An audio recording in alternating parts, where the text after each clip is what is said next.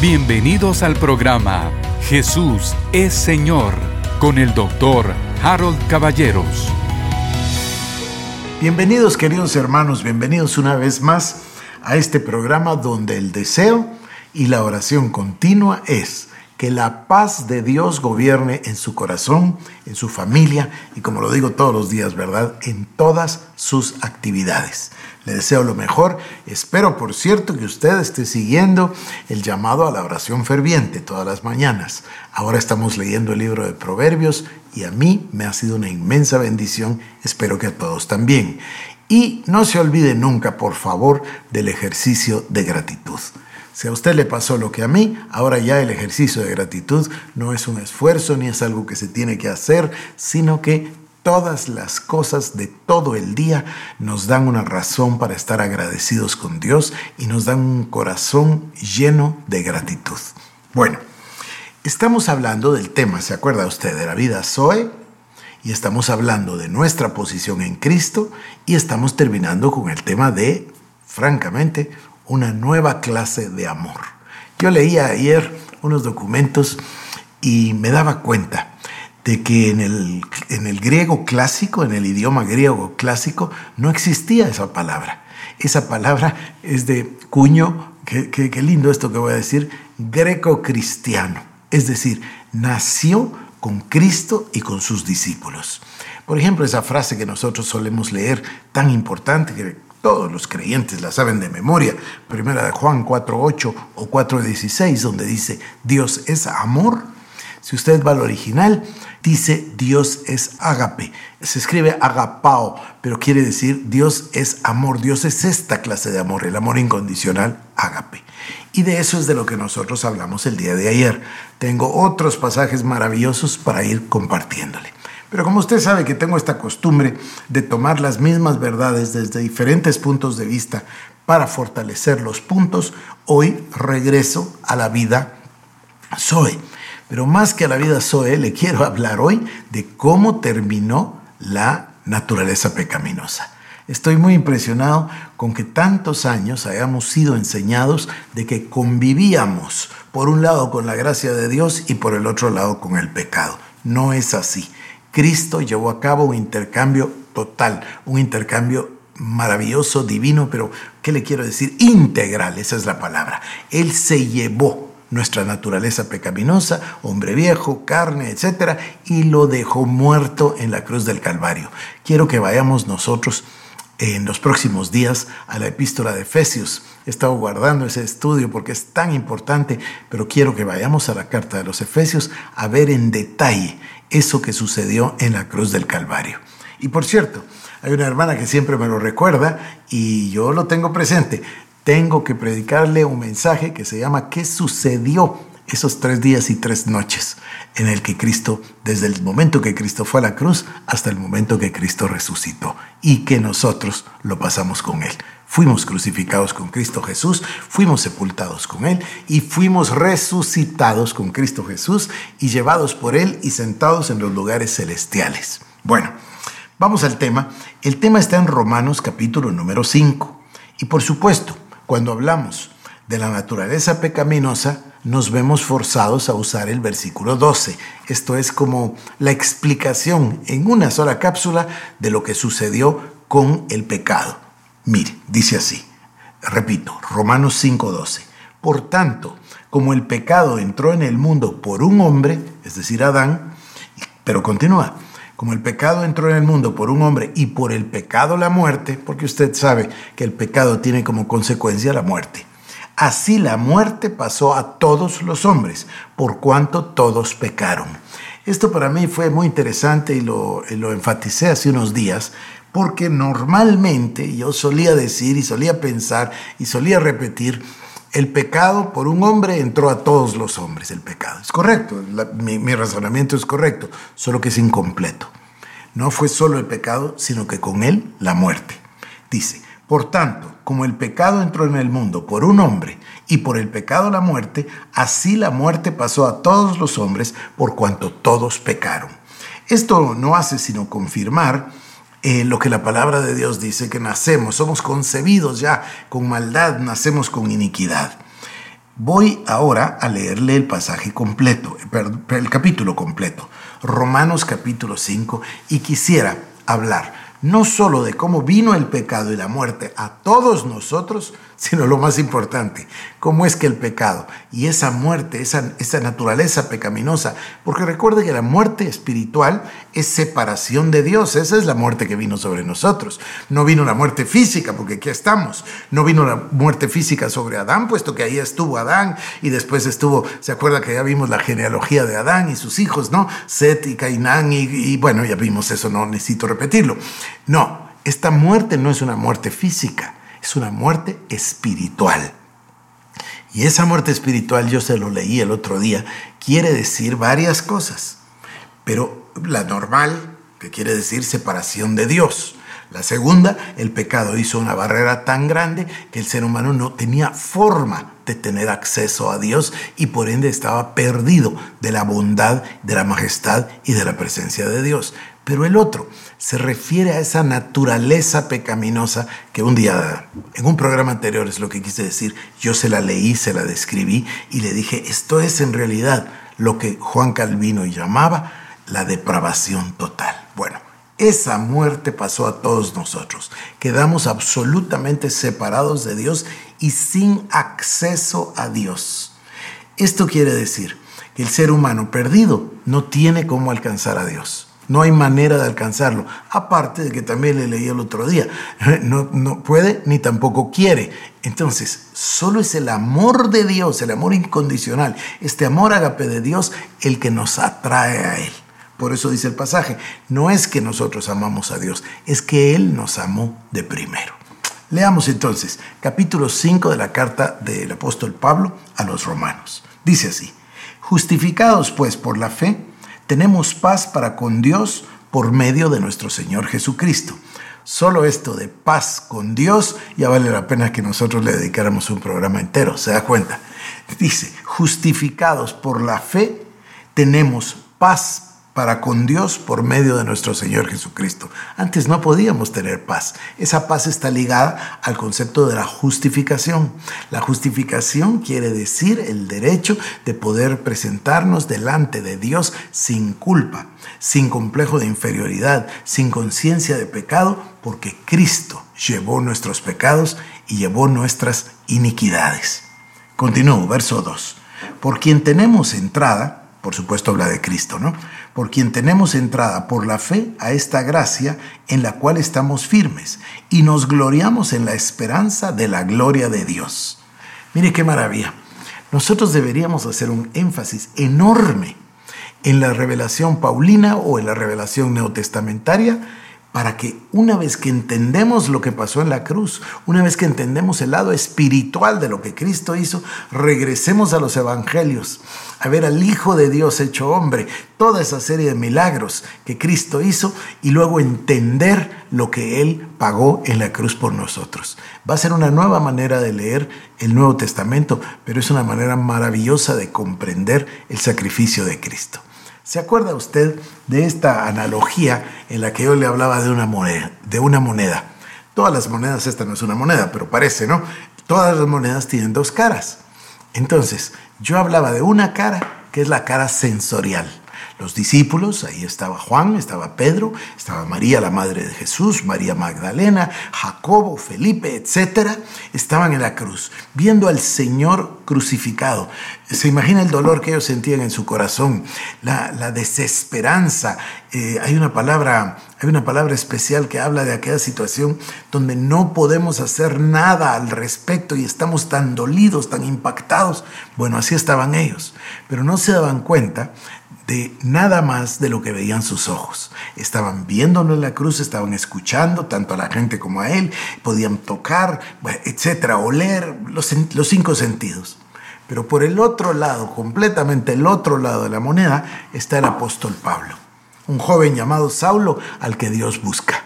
El Señor Jesucristo lo busca, lo encuentra y se convierte de Saulo a Pablo. Y el Señor le da una revelación espiritual de todo lo que pasó esos días en esos días en los que los discípulos estaban sufriendo tanto, lo vieron morir en la cruz, luego Nicodemo y José de Arimatea lo llevaron a la tumba, después María Magdalena llegó a la tumba, después regresó a hablarles y Juan y Pedro corrieron a la tumba. Todos esos momentos ellos los vivieron en lo sensorial, Pablo no.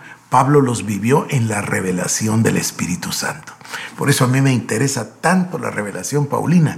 Es la explicación de Dios a través del apóstol Pablo para nosotros. Incluso yo estaba estudiando unos pasajes ayer por la noche que me maravillaban. Fíjese que hubo un tiempo en el que la iglesia tenía a Cristo, tenía el Espíritu Santo, es decir, al Cristo resucitado, tenía el Espíritu Santo, pero no tenía Biblia, no tenía Nuevo Testamento. Estaba viviendo el Nuevo Testamento. Esto es el libro de Hechos de los Apóstoles. Están viviendo el Nuevo Testamento. Y luego tiene usted unas ah, salutaciones de Pablo. A mí me gusta mucho en el discipulado virtual leerle las salutaciones. Pero Pablo le escribe a los Gálatas, o le escribe a los Corintios, o le escribe a los Romanos, ¿verdad? O a los Efesios. Dice, esta es la palabra de Dios que vosotros oísteis de nosotros. ¡Qué maravilla! Era el logos, la palabra inspirada por Dios a través de los hombres porque no había todavía un texto. En cambio, usted y yo tenemos la dicha de tener este texto. Este logos es Dios, es Cristo hablándonos directamente a nuestro corazón y dándonos ese conocimiento maravilloso que viene por la revelación. Ese conocimiento por revelación solo puede ser transmitido del Espíritu de Dios a nuestro espíritu. Y yo hago este énfasis. Y la revelación procede exclusivamente de la palabra de Dios, porque la palabra es inspirada. Esto es lo que Dios nos habla. Versículo 3. Y no solo esto, sino que también nos gloriamos en las tribulaciones, sabiendo que la tribulación produce paciencia y la paciencia prueba, y la prueba esperanza y la esperanza no avergüenza. Porque el amor de Dios ha sido derramado en nuestros corazones por el Espíritu Santo que nos fue dado. Esta es otra vez la palabra ágape. Por eso tenemos que hacer énfasis en, en, cada una de las palabras. A lo mejor usted tiene la oportunidad de comprar un interlinear o comprar una, una concordancia Strongs donde le da todos estos, uh, todos estos números acápites y puede seguirlo en el idioma griego. Porque el amor de Dios ha sido derramado en nuestros corazones por el Espíritu Santo que nos fue dado. Esto confirma lo que yo le estaba hablando el domingo. La naturaleza de Dios ya trae el amor de Dios y ya nos fue dado. Dios no le está pidiendo al ser humano una cosa que el ser humano no puede dar. Dios la depositó de primero y luego nos pide que nosotros lo ejercitemos para con nuestro prójimo. Verso 6. Escuche esto. Porque Cristo, cuando aún éramos débiles, a su tiempo murió por los impíos. Esta es una gran verdad. Es una verdad fantástica, mire, porque Cristo, cuando aún éramos débiles, a su tiempo murió por los impíos. Es lo mismo de Juan 3:16, ¿no? De tal manera amó Dios al mundo. El amor de Dios es ilimitado. Imagínense esto que voy a decir. Si Dios murió por los impíos y Dios amó al mundo en el estado depravado, cuánto más amará a su iglesia, cuánto más lo amará a usted que está tratando con todas sus fuerzas de ser un discípulo, de orar, de clamar, de tener acceso al trono de Dios y de vivir con Él y para Él. Imagínese usted. Luego dice, ciertamente apenas morirá alguno por un justo. Con todo pudiera ser que alguno osara morir por el bueno. Mas Dios muestra su amor para con nosotros en que siendo aún pecadores, Cristo murió por nosotros. Pues mucho más, estando ya justificados en su sangre, por él seremos salvos de la ira. Porque si siendo enemigos fuimos reconciliados con Dios por la muerte de su Hijo, mucho más, estando reconciliados, seremos salvos por su vida. Esto está hablando, querido hermano, querida hermana, de la posición en la que nos encontramos. Estábamos débiles, dice, éramos hijos de ira, eh, depravados, todo lo que usted quiera, impíos. Y dice, voy al verso 6, porque Cristo, cuando aún éramos débiles, a su tiempo murió por los impíos. Dios muestra su amor para con nosotros en que siendo aún pecadores, Cristo murió por nosotros. Pues mucho más, estando ya justificados en su sangre, por él seremos salvos de la ira. Porque si siendo enemigos fuimos reconciliados con Dios por la muerte de su Hijo, mucho más estando reconciliados seremos salvos por su vida. Es, hermosa la expresión, ¿no? Si perdidos nos hizo salvos, cuánto más ahora salvos, dice, seremos salvos por su vida Zoe. Otra vez, esa palabra maravillosa por su naturaleza. Y no solo esto, sino que también nos gloriamos en Dios por el Señor Jesucristo, por quien hemos recibido ahora la reconciliación. Ahora el verso 12. Por tanto, como el pecado entró en el mundo por un hombre, y por el pecado la muerte, así la muerte pasó a todos los hombres por cuanto todos pecaron.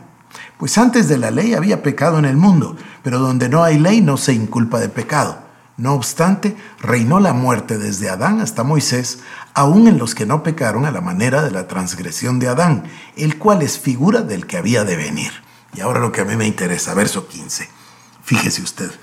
Pero el don no fue como la transgresión porque si por la transgresión de aquel uno murieron los muchos, abundaron mucho más para los muchos la gracia y el don de Dios por la gracia de un hombre, Jesucristo. Y con el don no sucede como en el caso de aquel uno que pecó, porque ciertamente el juicio vino a causa de un solo pecado para condenación, pero el don divino vino a causa de muchas transgresiones para justificación. Pues si por la transgresión de uno solo reinó la muerte, mucho más reinarán en vida por uno solo, Jesucristo, los que reciben la abundancia de la gracia y el don de la justicia. O sea que cuando hablamos de la naturaleza pecaminosa, estamos hablando del pecado de Adán y estamos hablando de la muerte que pasó a todos. Pero ahora estamos hablando de que por Cristo Jesús todas las transgresiones fueron perdonadas. Los impíos fueron perdonados. Los que no lo merecían fueron amados por Dios. Y dice la palabra que todos recibieron la abundancia de la gracia y el don de la justicia. Pero escuchen el verso 17. Si por la transgresión de uno solo reinó la muerte, que eso ya lo tenemos claro, mucho más reinarán en vida por uno solo, Jesucristo, los que reciben la abundancia de la gracia y el don de la justicia. Entonces, ¿cuál es el papel que nos toca ahora como redimidos? Dice aquí con claridad, si por la transgresión de uno reinó la muerte, mucho más reinarán en vida. Este es otro nivel, ya lo, lo mencioné, por supuesto me falta mucho para exponerlo, pero es algo maravilloso, fíjese. La vida nueva, la vida de Dios, la vida Zoe viene sobre nosotros nos coloca en una posición, en Cristo, en el cuerpo de Cristo. Pero ¿dónde estamos? Estamos sentados en los lugares celestiales con Cristo Jesús. ¿Y qué hacemos en los lugares celestiales? ¿Dónde está Cristo? Está sentado a la diestra de la majestad del Padre. Está en el trono y a nosotros nosotros vivimos desde el trono de Dios. Esta vida entronizada es una realización extraordinaria. Cuando usted realiza, cuando usted se percata, cuando usted comprende esto, entonces va a vivir desde el trono de Dios. Imagínese el poder sobre los demonios, sobre las enfermedades, el poder sobre el pecado, el poder sobre la tentación, el poder sobre la concupiscencia. Todo eso es lo que aquí se llama reinar en vida en Cristo Jesús. Usted va a reinar sobre todas esas circunstancias. Ha habido personas especiales que han comprendido esto. Yo leí hoy en la mañana acerca de un hombre al que he admirado muchísimo porque me dieron una profecía hace muchos años con el nombre de él y era un nombre tan difícil que tuve que ir a buscar quién era. Se llamaba Smith Wigglesworth. Fue un evangelista fabuloso. Hoy leí el relato de labios de él, de que está en su casa y lo llama a una señora de urgencia y le dice que su marido murió, que si puede venir y que si puede hacer algo. Inmediatamente se vistió, él era un hombre muy elegante, siempre inglés, y fue. Y en efecto encontró en la habitación al hombre muerto. Entonces la mujer, como cualquier persona, entró y le dijo, está muerto, ya no hay nada que hacer por él. Pero Wigglesworth era muy brusco y entonces le dijo, fuera de aquí, salga y cierre la puerta porque no puedo estar donde no hay fe, refiriéndose a que estaba pensando que no había nada que hacer. Tomó el cadáver, lo levantó, lo topó contra la pared así violentamente, ¡pam! lo somató y le dijo, vive en el nombre de Jesucristo. El cadáver se cayó. Entonces lo levantó de nuevo y lo volvió a somatar contra la pared. y le dijo, vive en el nombre de Jesucristo. Ya no recuerdo si fue a la segunda o tercera caída, el hombre abrió los ojos, pero no abrió los ojos, fue puro, puro reflejo del golpe, no es que había pasado nada. Entonces lo volvió a levantar y lo volvió a somatar más duro contra la pared y le dijo, vive en el nombre de Jesús. Y, el hombre regresó y vivió. Bueno, le dijo, ahora siéntate y vive en el nombre de Jesús. Y fue a llamar a la esposa para que viniera a ver al hombre que había resucitado. Ese era Wigglesworth. Wigglesworth creía verdaderamente que estábamos sentados viviendo en el trono de Dios con Cristo Jesús reinando en vida por uno solo que se llama Jesucristo. Este es el tema. Quizás no todos van a llegar a ser Wigglesworth, ni con ese denuedo, ni, ni, ni todo lo que yo podría contarle de él, pero lo cierto es que aquí hay una verdad muy grande. Yo voy a avanzar, aunque ya se me acabó el tiempo. Pues, pues si por la transgresión de uno solo reinó la muerte, mucho más reinarán en vida por uno solo, Jesucristo, los que reciben la abundancia de la gracia y el don de la justicia. Verso 18. Así que como por la transgresión de uno vino la condenación a todos los hombres, de la misma manera por la justicia de uno vino a todos los hombres la justificación de vida. Porque así como por la desobediencia de un hombre los muchos fueron constituidos pecadores, así también por la obediencia de uno los muchos fueron constituidos justos. Pero la ley se introdujo para que el pecado abundase, mas cuando el pecado abundó, sobreabundó la gracia para que así como el pecado reinó para muerte, así también la gracia reine por la justicia para vida eterna mediante Jesucristo, Señor nuestro. ¿Qué le parece ese pasaje?